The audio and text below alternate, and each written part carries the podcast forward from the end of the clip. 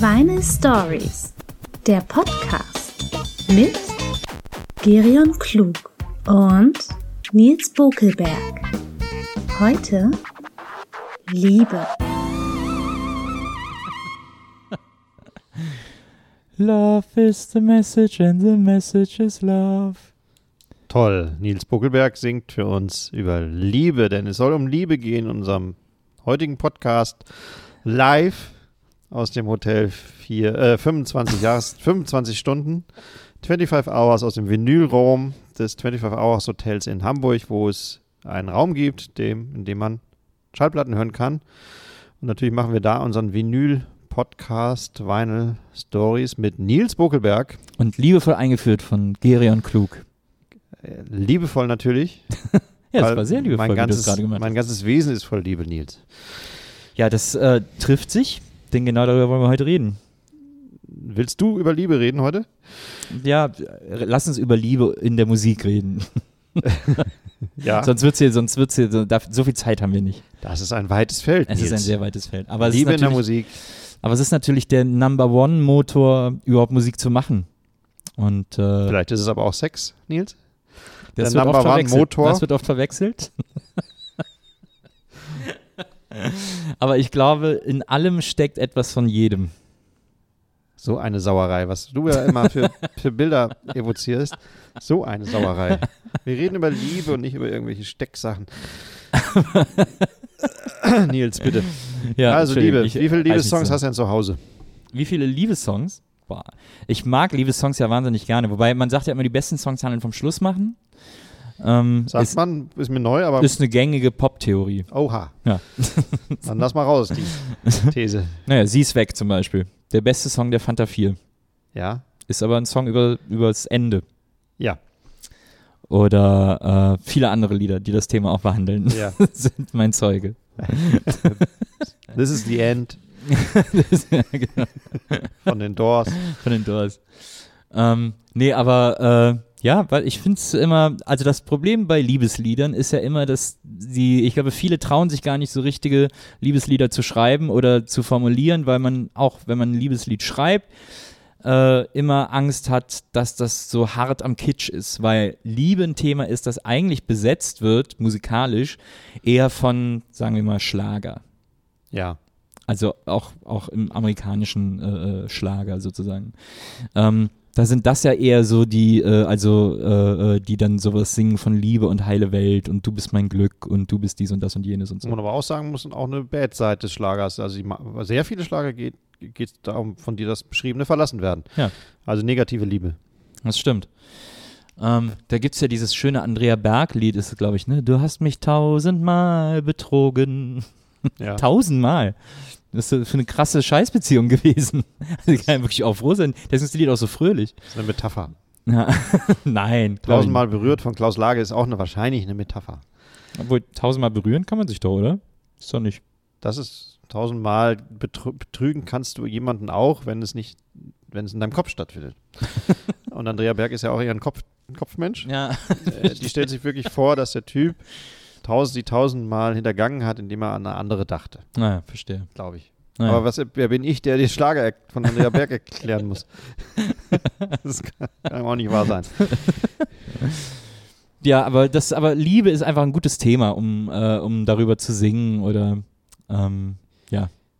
Es gibt ja das schöne Lied von den Lassie Singers, äh, die Pärchenlüge. Ja. Also ist wirklich ein Lied, das auch, also ein Klassiker, der immer so als so eine Art Antischlager zitiert wird. Ja. Weil die ja singen, Pärchen stinken, Pärchen lügen, Pärchen winken und fahren nach Rügen. Äh, und so. Aber von den Lassie Singers gibt es ja auch diese umgedrehte Version eines äh, Yves Montand-Schlagers oder so. Wie, wie war das nochmal? Yves Montand? Wo es darum geht, dass er die Frau beschimpft, weil sie sich gehen lässt. Ja. Das haben die Lassie Singers ja auch aus Frauensicht mal gesungen, Ah ja. weil der Typ sich gehen lässt. Du lässt dich gehen, heißt das Stück, sinnfälligerweise. auch. Äh, die, natürlich haben die Lassie Singers vielleicht ein, also wirklich zehn der schönsten Liebes- oder Anti-Liebes- oder Liebesthema-Lieder überhaupt gesungen. Total. Liebe wird oft überbewertet, ist auch von ihnen. Äh, trauriges Liebeslied. Trauriges Liebes. Auf dem ersten Album war es, glaube ich. Das ist wieder so ein trauriges Liebeslied, das sich Klingt ein runterzieht. bisschen nach Fanny van Dann. Fanny van Dann hat ja auch viele Lieder am Anfang für die Lassie Singers geschrieben, Ja. glaube ich. Zumindest Regen ist, glaube ich, von ihm. Ah, Regen fällt auf die Welt. Grau ist das Himmelszelt. ja, das, äh, die Les Singers waren toll. Das war echt, das ist eine Band, die ich sehr vermisse, weil die ganz, weil die das ganz toll geschafft hat, wie ich immer fand, äh, Gefühle auszudrücken. Also die haben die immer so ausgedrückt, dass das so meiner äh, Empfindung oder meiner Idee davon irgendwie entsprochen hat. Das fand ich ganz besonders, also auch textlich so. Das hat kaum eine andere Band wie die geschafft, für mich persönlich. Ich äh, widerspreche dir nicht. Aber ist das eine Zustimmung? Ja, absolut, absolute Zustimmung. Äh, ähm, vollkommen unterbewertete.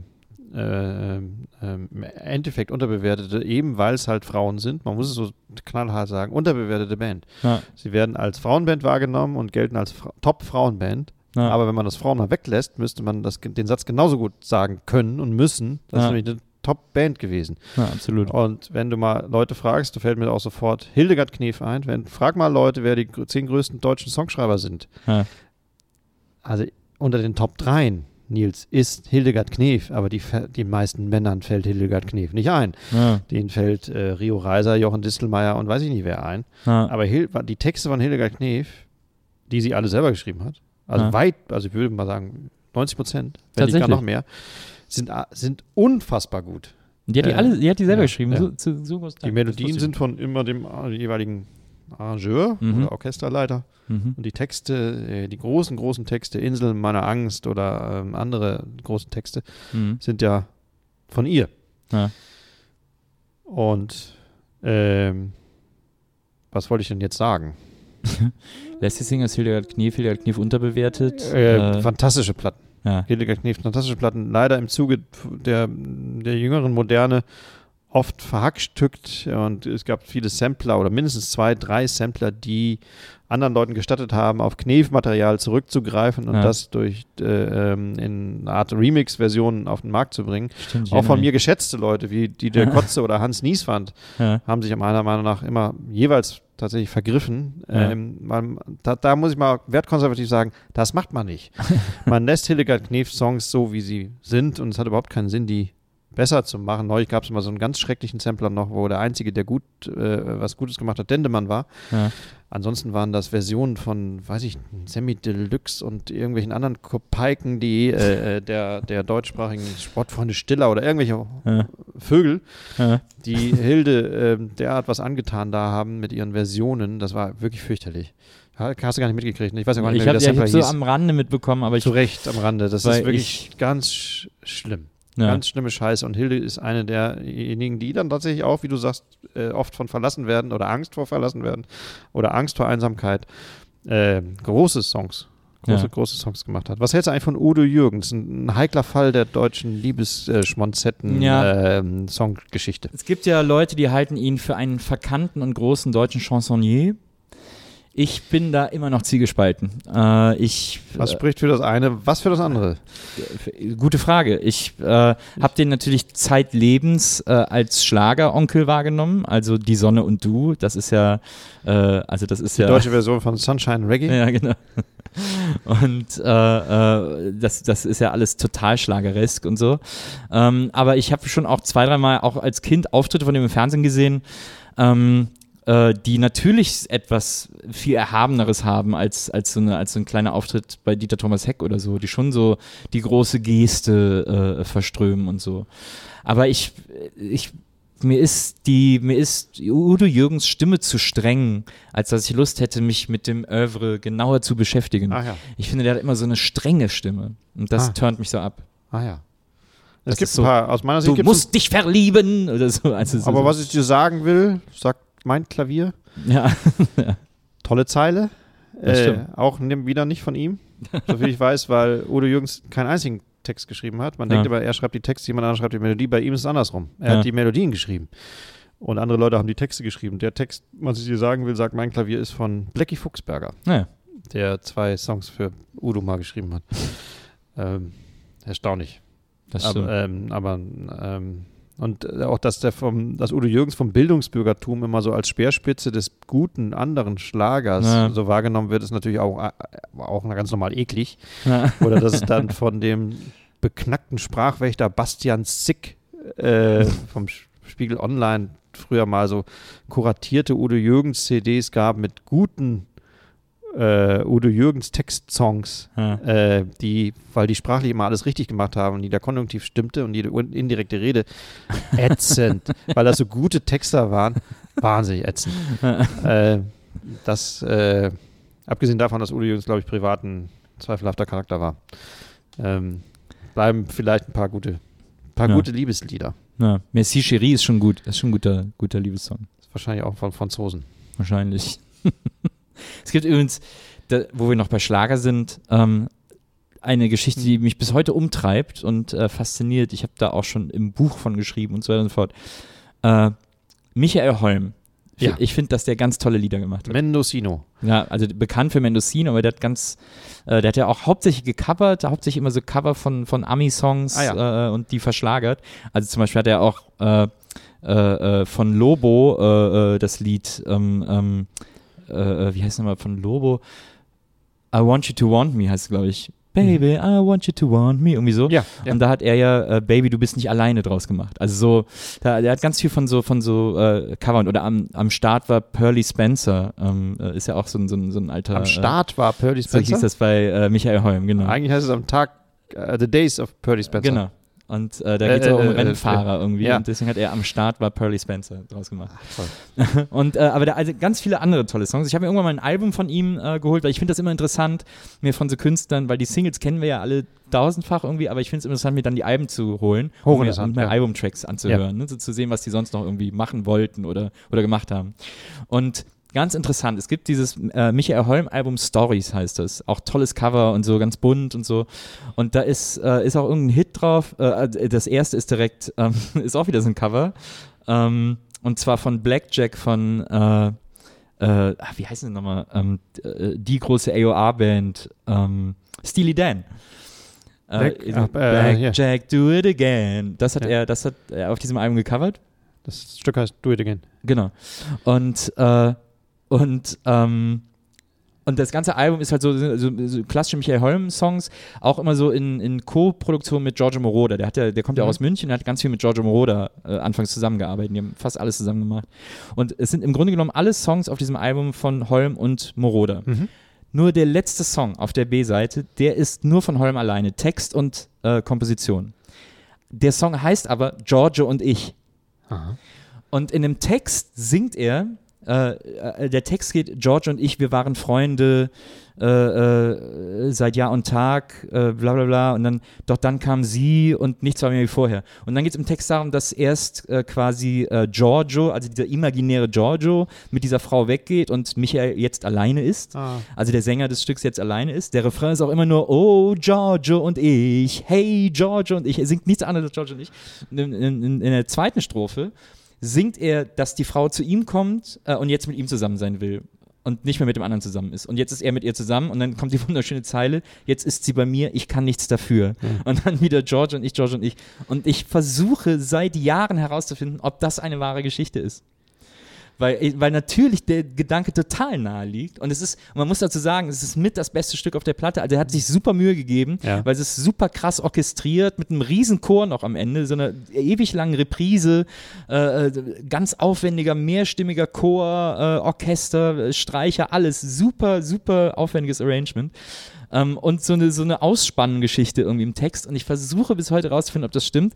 Ein Bekannter von mir hat mal Giorgio Moroder interviewt habe ich ihn gesagt, frag ihn mal danach. Und dann hat er ihn gefragt und Giorgio Moroder so, keine Ahnung. der wusste überhaupt nicht, um was es da gehen soll. Aber musst du Michael Holm mal fragen. Ja, unbedingt. Den versuche ich andauernd irgendwie, irgendwie mal dafür zu kriegen, dafür, darauf eine Antwort zu kriegen. Ja. Aber du hast vollkommen recht, das, äh, das sind die wahren, das, das sind die wahren Schätze. Auf, auf, bei Schlagerkomponisten der 70er, vielleicht sogar noch 80er oder 60er, da die LP-Tracks sich mal anzuhören, was da für wirres, irrsinniges Zeug äh, manchmal veröffentlicht wurde, abseits der Riesenhits, ist irre. Ja. Die ersten Vicky Leandros-Platten, Leandrosch, Leandrosch, Leand- Vicky Leandros-Platten, äh, äh, sind teilweise wahnsinnig gut. Also oberstes, oberstes Niveau.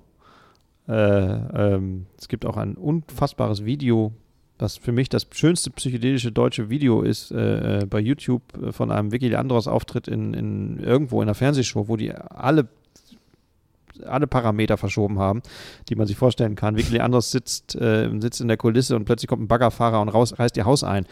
ähm, der Song ist eigentlich eine Harry Nilsson Coverversion. Äh, Harry Nilsson, großer amerikanischer Song, Songwriter mit, mit Humor und Alkoholvergangenheit. Leider früh gestorben, so der quasi fünfte Beatle Amerikas. Hat, der, ähm, und der Autor von Without You. Das, äh, muss man ja immer dazu sagen. Muss, genau. äh, stimmt. Wo war ich jetzt stehen geblieben? Ah, äh, sie singt dieses Lied von, äh, auf, auf, Deutsch. Und das kann man gar nicht fassen, was da, was, was da an, an, an, äh, ähm, an, an Grenzen eingerissen wird äh, in Richtung Irrsinn. Ähm, und auch deepen Kram. Ähm, ganz toll. Es gibt tolle Vicky Leandros-Platten. Tolle ja. Vicky Leandros-Songs. Der andere, der mir immer noch einfällt, wenn ich an Schlager denke und an, ähm, ähm, an unentdeckten Kram, ist Lucio Battisti, ein italienischer Songschreiber der auch sehr gute äh, äh, Platten selber in Italien veröffentlicht hat und in Italien Superstar ist.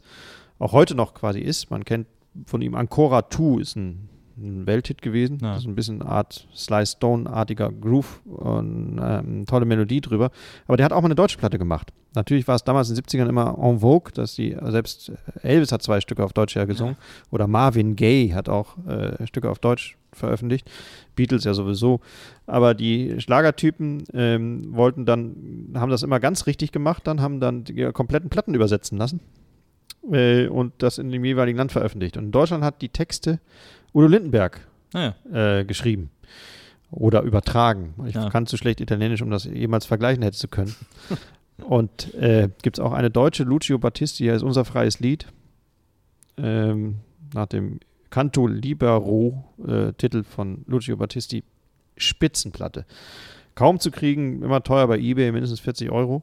Ja. Aber ähm, wenn man auf etwas äh, äh abseitigeren, äh, ähm, ein bisschen schlageresken, aber toll arrangiert, natürlich waren die alle die tollsten Arrangeure damals und haben sehr viel Wert auf gute, gute Arrangements gelegt. Ähm, meine Empfehlung, Lucio Battisti, die deutschen Platten. Die, die eine deutsche Platte. Die eine deutsche Platte. Ich glaube, da geht es auch viel um Liebe. bei, bei Worum Vicky, denn auch sonst? Bei Vicky Leandros muss ich sofort an, äh, wie, wie heißt denn? Glaub mir, ich liebe das Leben. Kenn das ist auch Vicky Leandros. Das ist ein ja? großer Hit von ihr. Ich glaube, ich liebe das Leben. Weine nicht um mich. Ich weiß auch nicht mehr, ich weiß nicht mehr, wie es heißt. Ich habe mir zuletzt noch die Single von gekauft, irgendwo am Flohmarkt. Auch mit so einem, mit so einem Farbverlauf Paisley-Cover. Ah, das, ah. das war, äh, das war toll. Da können wir auch gleich mit einem anderen Kandidaten kommen, den ich neulich im Zuge dieses wirklich anderen nochmal bearbeitet habe. Hubert K. Ja. Äh, der alte äh, Sternenhimmel-Held, äh, in Anführungsstrichen, hat seit einiger Zeit eine zweite Karriere gestartet, nachdem er jahrelang auch äh, psychische Probleme hatte. Auch durch diverse Fernsehformate ist er gejagt worden oder hat sich jagen lassen von vielleicht auch seiner Frau oder seiner Manager. Und ähm, da ist er, schnitt er nicht, nicht, nicht besonders glücklich ab. Aber jetzt hat er seine Musikkarriere hat auch wieder, hat den Faden wieder aufgenommen, Musik zu machen. Sein neuester, letzter Hit, auf den ich aufmerksam gemacht wurde von dem verehrten Kollegen Erich Feil, heißt Terrorist der Liebe. Ja. Das ist ein Video, Vielleicht kennst du es, Nils. Ja, das ist das Schönste und Groteskeste, was, was man sich überhaupt vorstellen kann auf der, auf der, auf der, auf der YouTube-Seite.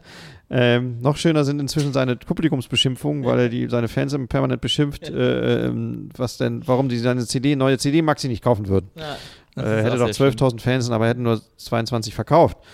Ähm, das ist Irrsinn. Das Duett Terrorist der Liebe ist mit Joachim Witt, noch genau. einem anderen zweifelhaften. Genau. Vogel deutscher Musikgeschichte. Der komischerweise ist anscheinend nötig hat, bei Hubert K. irgendwie mitzumachen oder in anderen komischen äh, Casting-Formaten, also in anderen ja, Ich glaube, die sind Buddies. Ich glaube, die sind einfach Buddies, die beiden. Da macht man das ja schon mal. Ja, aber was bei Joachim Witt, ein Typ, der tatsächlich auch früher echt ganz gute Sachen gemacht hat und dann komische, diese merkwürdigen, leicht Pegida-artigen, äh, im Rückblick Pegida-artigen Sachen wie die rote Flut oder wie hieß denn die, Flut, die Flut oder ja, wann ja. kommt, wo mit Bildern gearbeitet wurde, die man mit der Kneifzange nicht anfassen möchte. Ja. Ähm, der müsste doch inzwischen also unterhalb der, der Onkels und Freiwild doch ein dankbares Publikum finden für seinen, für seinen Verschwörerschwachsinn. Ja, aber ich glaube, die Flut ist ja jetzt auch schon wieder 15 Jahre her oder so, oder 10 Jahre her oder so. Da kam dann danach auch wieder nicht viel. Genau, das wundert mich. Naja. Halt dass er bei Terrorist der Liebe Ja, das ist wirklich, das, das Krasse bei Terrorist der Liebe ist, man weiß schon, dass die sich dessen bewusst waren, dass das ein bizarres Video ist, aber es ist in der Art, wie gewollt bizarr es ist, so bizarr, das haben die nicht gewollt. Nee. Es ist, ist borderlineig. Also wirklich. also wir sind ja jetzt im Radio, aber jeder hat einen Rechner dabei. Ja. Äh, äh, und am Mann ähm, unbedingt angucken. Es wird ein moderner Klassiker werden, bis natürlich Hubert K. irgendwann spitz kriegt, dass die Leute es aus anderen Gründen gucken, als er will. Und er wird es dann vom Netz nehmen. Man kann Hubert K. alles zutrauen. Na. Und dann kommt Er aber hat das, eine leicht übergroße Liebe zu seinen Fans, die in Richtung Überfürsorglichkeit lappt. Die, er, er, wird, er wird das uns nehmen. Also eigentlich, Nils, müssen wir uns das runterladen, ganz normal absafen, Ja, damit stimmt. wir Terrorist der Liebe noch ein paar Jahren unseren Enkel zeigen können. Weil es wird Geschichte machen. Es wird, irgendwann werde ich das im Ausland zeigen müssen. als, als Modern Psychedelic äh, äh, äh, Virdokram aus Germany.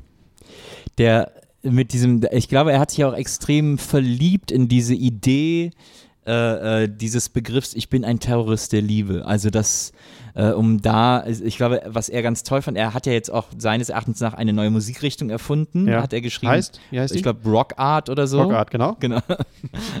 und, ähm, und dann Um es mal zu übersetzen, Steinkunst. Und, ähm, und ich glaube, er hatte so diese wahnsinnig, äh, diese wahnsinnige Idee, dass er endlich, dass er es endlich als erster Sänger, deutschsprachiger Sänger schafft, Liebe auch mal anders darzustellen und anders zu erzählen und, und, und, und zu sagen, irgendwie so, man muss nicht immer, es muss nicht immer alles Kitschsoße sein, sondern ich bin ein Terrorist der Liebe, weil ich, weil ich irgendwie euch alle mit meiner Liebe bombardiere sozusagen. Das ist ja auch davon beseelt, sich unbedingt von so einer schlageresken Sache abzusetzen. Also die Angst, dass das Thema Liebe so schlageresk wahrgenommen wird, dass man sich unbedingt davon absetzen will. Ja, aber hat natürlich Rockart recht. Meine, wir können da kurz nochmal über Helene reden vielleicht. Ja. Nein? Ja, können wir gerne, aber das ist natürlich die Pest. Also wir gucken, glaube ich, fast hier im Hotel 25 Hours auf Ihr Ihre- Wohnzimmer, oder? ihre Wohnung. Sie hat sich der Legende nach, und das glaube ich ist keine Legende, eine Eigentumswohnung hier in der Hafen City natürlich, wo sonst, wo kauft eine Helene Fischer sonst ihre Wohnung natürlich entweder in Berlin oder in der Hafen City in Hamburg. Äh, eine Eigentumswohnung Mit Florian zusammen. zugelegt. Sind die wirklich zusammen? Ist es Liebe Man, oder ja, ist es Show? das ist die Frage. Na, wir wissen ja um die Pärchen der Deutsch, des Show, deutschen Showbusiness, die aus Showgründen zusammen sind. Ja, aber überhaupt, Ralf überle- Schumacher und Corinna. das ist nicht bewiesen. Nils, wir sind unter uns. Das ist nicht bewiesen. Gib's einfach mal zu. Und bei Helene und äh, Dingenskirchen, wie heißt er noch? Florian. Du weißt nichts Näheres, du arbeitest ja viel im, Ich bin viel, äh, ich prominenten bin viel mit denen auf Tour, aber ich konnte leider noch nicht rausfinden, was da, was da jetzt wirklich Sache ist. Aber du hast doch auch prominente Freunde, die du ganz normal fragen kannst. ja, habe ich noch noch nicht gemacht. Müsste ich eigentlich mal machen. Hast du kein Interesse? Das wird mir oft vorgeworfen. Ja, wirklich. Äh, in diesem Fall, ja, was, was, was die Beziehung zwischen äh, Florian und Helene betrifft. Ähm, aber ich will, ich möchte einfach, dass die beiden es mir selber sagen. dass sie nicht zusammen sind. Oder dass sie zusammen sind. Ja, was, Was- auch immer der, der Fall sein mag. Was würdest du denn wünschen? Ich, ich, also ich möchte vor allem natürlich, dass die beiden glücklich sind. Und wenn nicht miteinander, dann gerne auch ohneinander. Das wäre wär ja mal ein schönes Schlusswort, aber wir sind noch gar nicht fertig, ne? Aber was ich noch interessant finde, ist, wo wir, wo wir schon bei Liebe sind, Ja. äh, musikmachende Pärchen Ja, ist ja oft richtig krass in die Hose gegangen. Weil Also sie sich später getrennt haben. ja, aber, ja, aber da ist der Trugschluss natürlich, dass sie sich deshalb getrennt haben, weil sie Musik gemacht haben. Nee, das glaube ich gar nicht, aber äh, ich glaube, dass das, es waren oft ungesunde Verbindungen. Also Ike und Tina oder, Das war Haue. äh, oder Sunny und Cher oder so. Auch das, Haue, oder? Na eben. Nee, das waren Drogen. War aber auch Haue. Auch Haue? Okay. Was ist mit äh, Romina und Albano? Auch ganz scheiße ausgegangen. Scheiße ausgegangen, Ja. aber nicht wegen Haue. Nee, wegen Kind. Wegen Kind, genau. Na. Noch eins? Was gibt's denn sonst noch so für Pärchen? Abi und Esther Ofarim. Das weiß ich, wie das auseinandergegangen ist. Ja. Wahrscheinlich Münchner, äh, die leben doch in München, glaube ich, ne? Siegfried und Roy. Oh, ja, das ist ja nicht zu Ende, die sind ja zusammen. Der kümmert sich doch ganz liebevoll um ihn.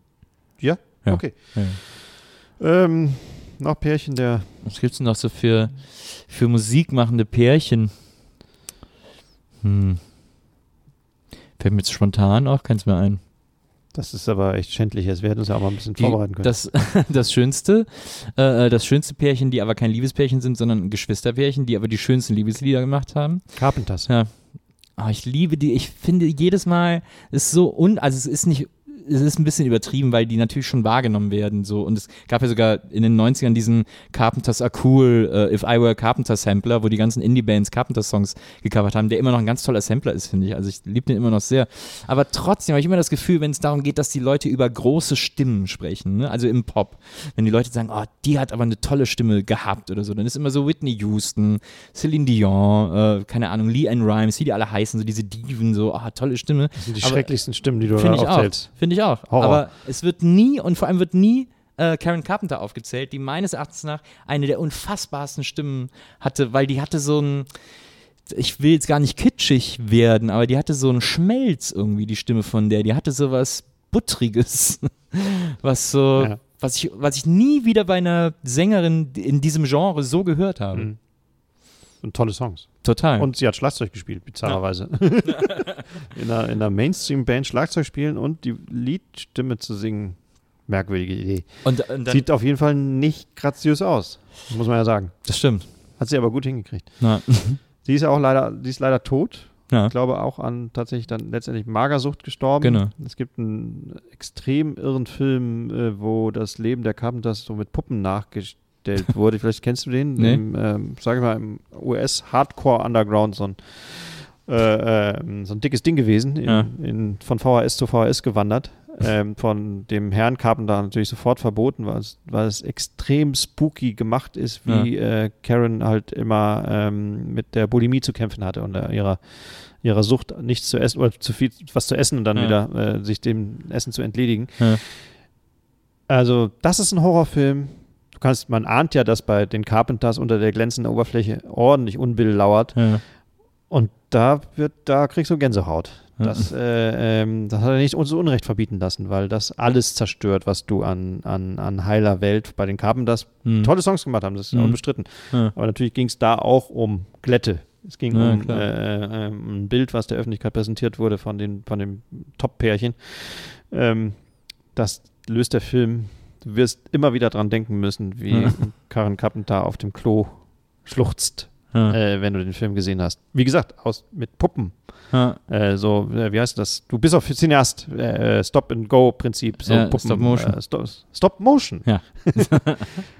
Gibt es da eigentlich keinen Titel, keinen Song, der Stop Motion heißt? Das ist ein toller nicht. Titel. Stop Motion. Stop Emotion könnte man ja machen. Ja. Könnte man, man könnte mal ein Lied machen, Stop Emotion. Helene soll anrufen. Ja, aber die. Hast du mal Schlager geschrieben? Nee, ich habe hab ich mal Schlag geschrieben? Nee, eigentlich nicht. Ich glaube nicht. Warum nicht? Aber gute Frage. Hat mich, glaube ich, nicht interessiert. Finde ich irgendwie, finde ich, glaube ich, gar nicht reizvoll, Schlager zu schreiben.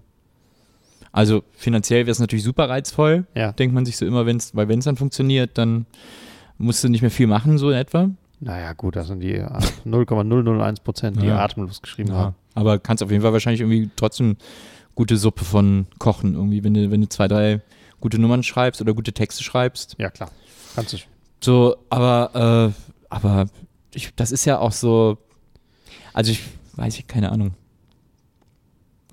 Da muss man, glaube ich, so ein bisschen abgebrüht für sein, solche Texte zu schreiben. Das ist auch viel äh, schwieriger, als man ja denkt. Man Ja, ja. denkt ja immer, das sei so total einfach, aber das ist unfassbar schwierig. Naja. Also, Ja, aber weil man das so, man muss das so, man darf sich nicht, also du darfst halt keine Schere im Kopf haben äh, und dich nicht davor scheuen, auch einfach sehr generisch zu schreiben sozusagen und so. Ähm, und darfst keine Angst vor so Floskeln haben oder sowas. Ähm, wie man das ja oft hat, wenn man, wenn man irgendwie denkt, so, nee, das kann ich doch jetzt nicht wirklich sagen oder schreiben oder singen oder wie auch immer. Was dich ja auch hindert, ist die grundsätzliche Distanz zu, dem, zu, der, zu der ganzen Sache. Du merkst es dann, dann doch dem, dem Text oder dem Produkt quasi an, dass du das aus anderen Gründen machst, als dass dich das wirklich interessiert. Du Ja. machst es ja eventuell dann, also ich habe es mal gemacht und versuche mich auch da nochmal drin, Ja. äh, aus intellektuellen Gründen, die natürlich nicht, äh, die sind nicht unbedingt förderlich für, für, für das Feeling eines, eines, eines Liebesliedes, wenn man äh, immer die Distanzschere im Kopf hat, dass man das ja aus anderen Gründen macht als aus, äh, als aus der Tiefe des, äh, des Herzens. Das, ähm, ich habe das mal untersucht. Es gibt da, man kann das tatsächlich im deutschen Schlager so, ähm, man kann so, so Ebenen einziehen. Wer oben steht, Ja. ähm, äh, wer die besten Texte hat, so, das ist tatsächlich immer noch Roland Kaiser. Ähm, wo immer noch so ein Kniff, Musik, nicht musikalischer, aber textlicher, lyrischer Kniff drin, irgendwo drin ist, in einer Strophe oder einem Refrain. Es geht dann runter über Michelle und Beatrice Egli und so und irgendwann bist du bei den Amigos oder so, wo es Ja. vollkommen egal ist, Herz und Schmerz zweimal äh, gerne gereimt wird in den ganzen Song. An unterschiedlichen Stellen, wo es dann vollkommen egal ist. Aber es gibt, es gibt tatsächlich Abstufungen, äh, ähm, die, glaube ich, sehr, sehr wichtig den Leuten sind einzuhalten, ja. ähm, was das Thema Liebe angeht. Ich habe bei Roland Kaiser auch irgendwann mal festgestellt, ich habe irgendwann mal zufällig so ein Live-Konzert von ihm im Fernsehen gesehen, bin dann äh, äh, fasziniert hängen geblieben, äh, dass der auch super versaut ist. Bei dem geht es super oft um Sex. Ja. Und zwar um so völlig lieblosen oder, oder so One-Night-Stand-mäßig oder ein bisschen rumvögeln und so. Das ist ganz oft, dass das so das Thema bei ihm ist. Ist wahrscheinlich auch, ehrlich gesagt, die Entsprechung zu seiner Klientel, die äh, viel in Büros arbeitet und viel in Büros fickt. Ja. Man muss es so sagen. äh, ich glaube, So, Bürosex so ist Weihnachtsfeiermäßig. Zum Beispiel. Ja. Beckenbauer. äh, äh, wird, oder Karneval. Ja. Sowieso ja auch eine extrem, da ist ja alles egal. Ich meine, in dem erzkatholischsten Köln ist, gibt es einfach einen Freibrief für zwei Tage, ähm, mit allem rumzumachen, weil man eh n- angemalt ist. äh, Ob es deine Frau ist oder dein Mann, ist vollkommen egal. Ähm, mach einfach. Ja. Es ist sanktioniert, gut. Am Aschermittwoch ist alles vorbei. Da ist alles vorbei. Und wir raten alle Kölsche Jecke in Kondümsche in zu stecke. Da haben wir eine Werbekampagne der Stadt. Das, das, das war doll zu treiben, aber vielleicht dann doch nicht die Karnevalskinder. Es ist ja auch- zu viel ist ja Karnevalskinder zu zeugen. Zehn Monate nach Karneval ist in Köln immer noch die höchste Geburtenrate. Ist es so? Naja. Ja. Ach toll. Und wie ist es in Rio? ja, wahrscheinlich ähnlich. Ist ja auch alles Liebe. Ist auch alles Liebe. Es ist alles Im Grunde genommen ist es Liebe. Es und gibt die, auch von. und die Parade, was ist damit? welche Parade? Ja, die Liebesparade. Die Love Parade. Ach so. Nils, warst du mal da? Ja, ich war da mal. Ich war bei der ersten Love Parade, bei der eine Million Marke geknackt wurde. Weiß nicht, Wahnsinnig. das Jetzt schon, die Geschichte ist jetzt schon wahnsinnig langweilig. Die ist auch schon zu Ende. also, ähm, ich Eine wollte Million Marke. ich wollt mal dabei sein. geknackt wurde. Ich wollte mal dabei sein und dann war ich da und dann bin ich wieder gegangen. War lustig. Aber war wirklich nichts Besonderes. Nee. Heiß, Ja. besoffen. So. ja.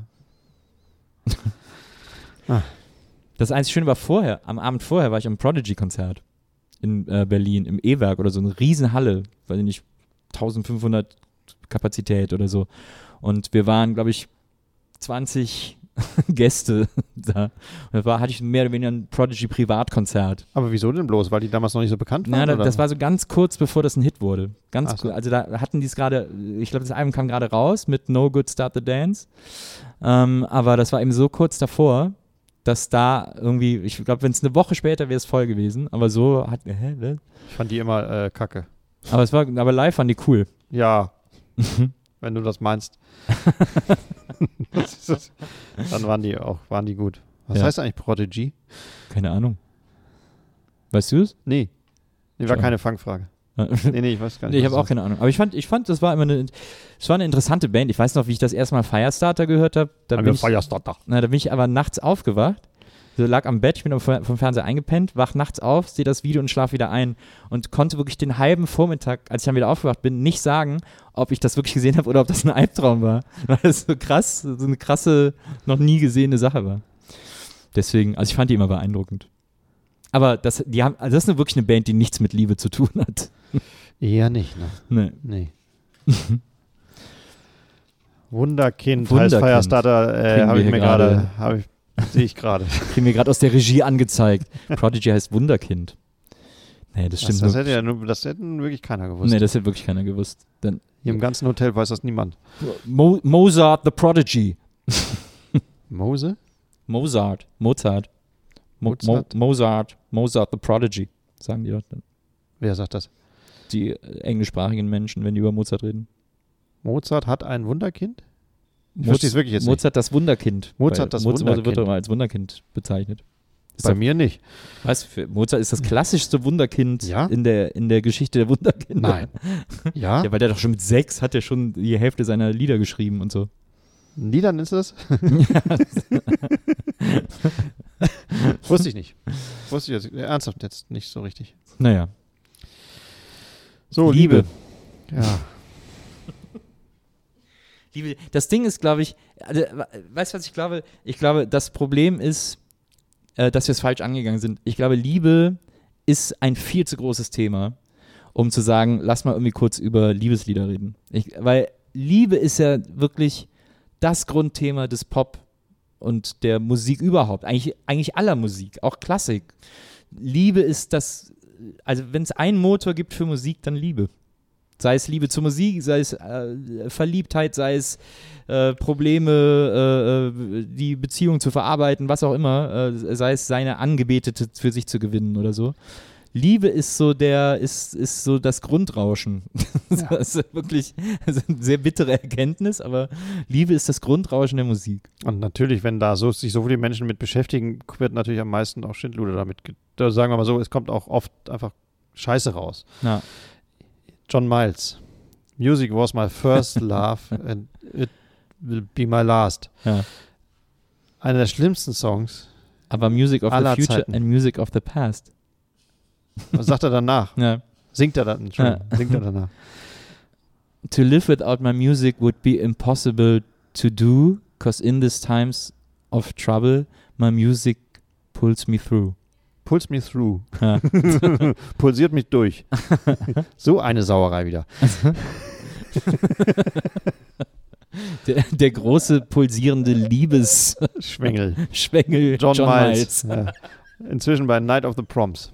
Jedes Mal Ja, dabei. stimmt. Die einzige Konstante bei Night of the Proms. Ja, nur wegen diesem Dem- Song, weil dem- der so Nur wegen des ist. Songs, ja klar. Ja, Ja, ja. Und Den kann er auch aus, ausdehnen auf zehn, zehn Minuten. äh, ähm, äh, dem Restefriedhof der, der Pop, Pop, Pop, Popmusiker. Ich habe jetzt ein unglaubliches Line-Up auch hier bei Night of the Proms gelesen. Ich lese immer die Plakate seit vielen Jahren. Night of the Proms ist eine Art äh, äh, einmalige Show dann immer pro Ja. Jahr oder so, sagen wir mal, in verschiedenen Städten, Ja. glaube ich. Die tatsächlich den Leuten, die aus den 80ern durch zwei, drei Hits bekannt sind, werden, wurden oder 90ern nochmal das Forum bietet, äh, diese zwei Hits in großem Orchester aufzuführen im Rahmen einer von anderen Leuten, denen es genauso geht. und diesmal war tatsächlich, glaube ich, neben dem John Miles und dem Riesenchor und dem Riesenorchester Simple Minds dabei. Sind die nicht auch immer dabei? Und oh, im Simple Minds, ja. Also das fand ich schon das erstaunlich. Gefühl. Also, dass die Ersatz-U2 da mitmachen müssen. und äh, OMD, glaube ich, auch. Ja. Simple Minds bekannt geworden durch den einzigen Hit, den sie nicht selbst, also durch, ihr bekanntestes Lied ist nicht von ihnen. Don't You Forget About Me wurde, glaube ich, auch South Soundtrack. Ja. Wir hatten ja gestern Ja. Den Sound, die Soundtrack-Folge. Ich glaube, das war ein riesen Soundtrack-Hit von irgendeinem Schrottfilm. War das nicht auf äh, Breakfast Club? Zum Beispiel. Entschuldigung, dann war es ja kein natürlich kein Schrottfilm. natürlich nicht. Natürlich nicht. Äh, Nils, ich werde dich nicht vergessen. Ich dich auch nicht, Gerion. Nee. Lass uns doch als einfache Gemüter jetzt schließen, weil wir über Liebe jetzt nichts mehr zu sagen haben, vielleicht. Du hast mich tausendmal betrogen. Ja? Ja, Ich habe gedacht, jetzt zum Abschluss, ja.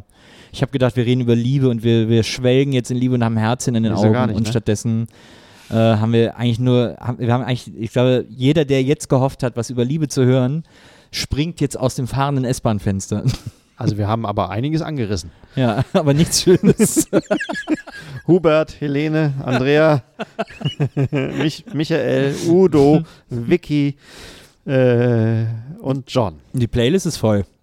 Das ist eine fantastische Playlist. Die wird sich kein Schwein anhören. Ja, dann diesem Schwein wünschen wir viel Spaß. genau. Tschüss.